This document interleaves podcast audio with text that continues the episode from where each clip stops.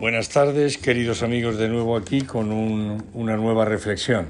Hoy vamos a tratar, empezar el tema, porque va a tener dos partes, el tema de la creación y de la evolución. Es decir, la ciencia y la religión a la búsqueda del origen del hombre y del universo. La discusión sobre el origen del hombre y del universo sigue girando en torno a ideas creacionistas y evolucionistas, por más que las posiciones creacionistas surgen principalmente de la religión y la filosofía, mientras que el evolucionismo es postulado hoy, y digo hoy, principalmente desde la ciencia. Lo de Darwin ya veremos más tarde que se podría encuadrar dentro de un relato científico. Cabe preguntarse si es posible una convergencia en estos campos en la discusión, es decir, si se puede abordar tanto el creacionismo como el evolucionismo desde la ciencia, la filosofía y la religión. Vamos a escoger en esta primera parte al ser humano como modelo y lo vamos a analizar desde estos dos enfoques, desde el creacionismo y el evolucionismo. Creacionismo y evolucionismo no son solo dos formas de explicación de una misma realidad, sino que la enfrentan desde dos ámbitos distintos del conocimiento y con metodologías distintas.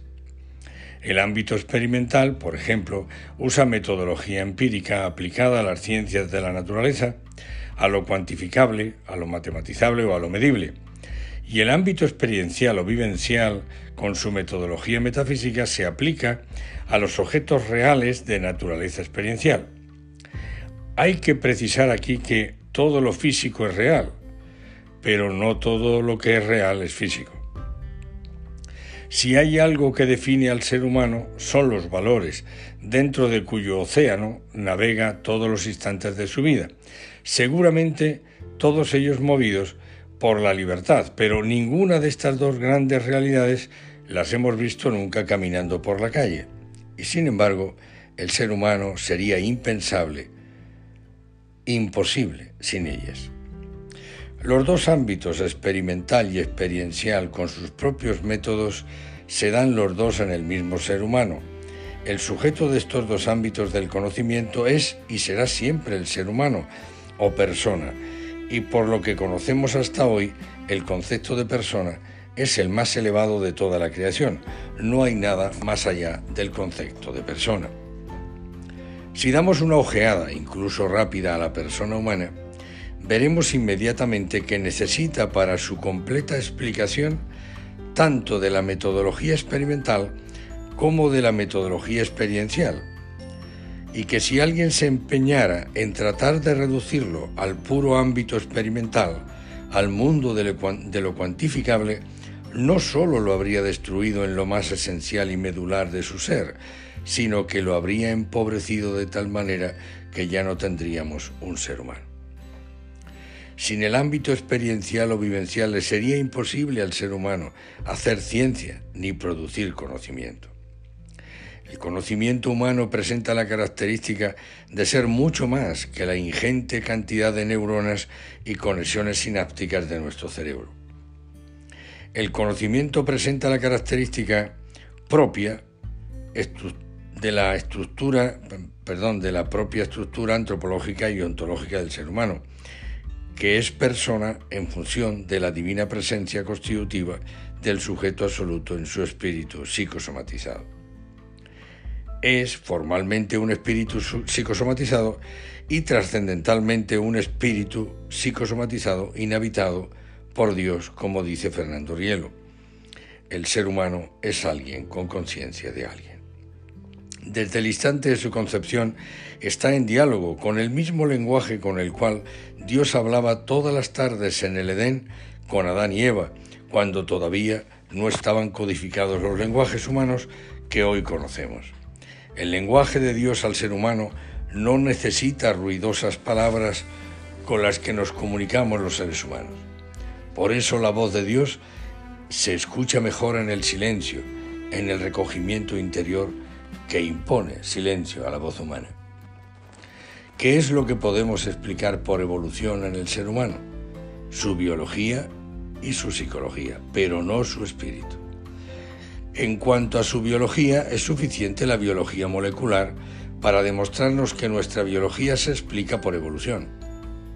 En cuanto a nuestra psicología, si la quisiéramos definir, se presenta con una enorme complejidad. Es un complejo de funciones variables, todas sujetas a posibles modificaciones. La psicología se explica por evolución. Una parte es heredada, la otra adquirida, y esta última es de carácter familiar, educacional, social, política e incluso religiosa. Las características que presenta el espíritu humano nos dicen que no pueden ser explicadas desde la compositividad ni los mecanismos de la biología y tampoco desde la complejidad de la psicología. La naturaleza de este espíritu humano es precisamente la simplicidad. Es desde la potestad del espíritu humano que podemos explicar, ordenar, poner orden al desorden mental y afectivo que podemos padecer, pero no al revés. De todo lo expuesto, parafraseando a Fernando Rielo, podemos decir que podemos ya decir, creo yo, que hay una creación en la evolución y una evolución en la creación. Esto es que son necesarios los dos ámbitos del conocimiento con sus propias metodologías para explicar la totalidad del creado. Entremos un poco más en la creación y en la evolución más específicamente. Ambas teorías la evolución y la creación tienen un lugar en la comprensión del mundo vivo. La creación se halla embebida dentro de la evolución y por tanto no la niega. El diseño del mundo vivo por el Creador es un diseño evolutivo con la característica que le da una dirección.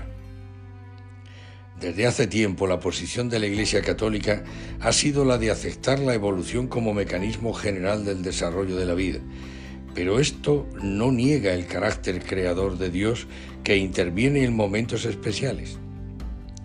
Ya en 1950 el Papa Pío XII en su encíclica Humani Generis postuló que no había oposición entre el evolucionismo y la doctrina católica, a pesar de mostrar reservas sobre la hipótesis evolucionista, en particular en relación a la creación inmediata del Espíritu por Dios. San Juan Pablo II, en un discurso a un simposio sobre fe cristiana y teoría de la evolución en 1985, afirmaba, No hay obstáculos en la aceptación de una fe en la creación adecuadamente comprendida y una enseñanza de la evolución rectamente entendida. La evolución supone la creación. Es más, la creación aparece a la luz de la evolución como un acontecimiento que se extiende en el tiempo como una creación continua. El 23 de octubre de 1996, San Juan Pablo II reconoció que el peso de la evidencia científica hace que la teoría de la evolución sea más que una hipótesis. El Catecismo de la Iglesia Católica observa que la creación no ha salido de la mano del Creador enteramente terminada, te lo dice en el número 302. Dios ha creado un mundo que no es perfecto, sino en estado viador hacia una perfección última todavía por alcanzar, a la que Dios la destinó. Este devenir trae consigo en el designio de Dios, junto con la aparición de ciertos seres, la desaparición de otros, junto con lo más perfecto, lo menos perfecto, y junto con las construcciones de la naturaleza, también las destrucciones. Lo encontraréis en el 310 del Catecismo. Hace algunos años el Papa Benedicto XVI afirmaba que existen muchas pruebas científicas en favor de la evolución, que se presenta como una realidad que debemos ver y que enriquece nuestro conocimiento de la vida y del ser como tal. Pero la doctrina de la evolución no responde, dice él, a todos los interrogantes y sobre todo no responde al gran interrogante filosófico. ¿De dónde viene todo esto? ¿Y cómo todo toma un camino que desemboca finalmente en el hombre? El principio de la creación no se opone a la idea de la evolución. Pero claro, no una evolución absoluta. Absoluto es solo Dios. También afirma que la distinción entre un simple ser viviente y un ser espiritual que es capaz de Dios señala la existencia de un alma inteligente que tiene un fin trascendente y que el alma espiritual es inmortal y creada directamente por Dios. Para finalizar, decir algunas notas de mi fundador, filósofo y místico Fernando Rielo.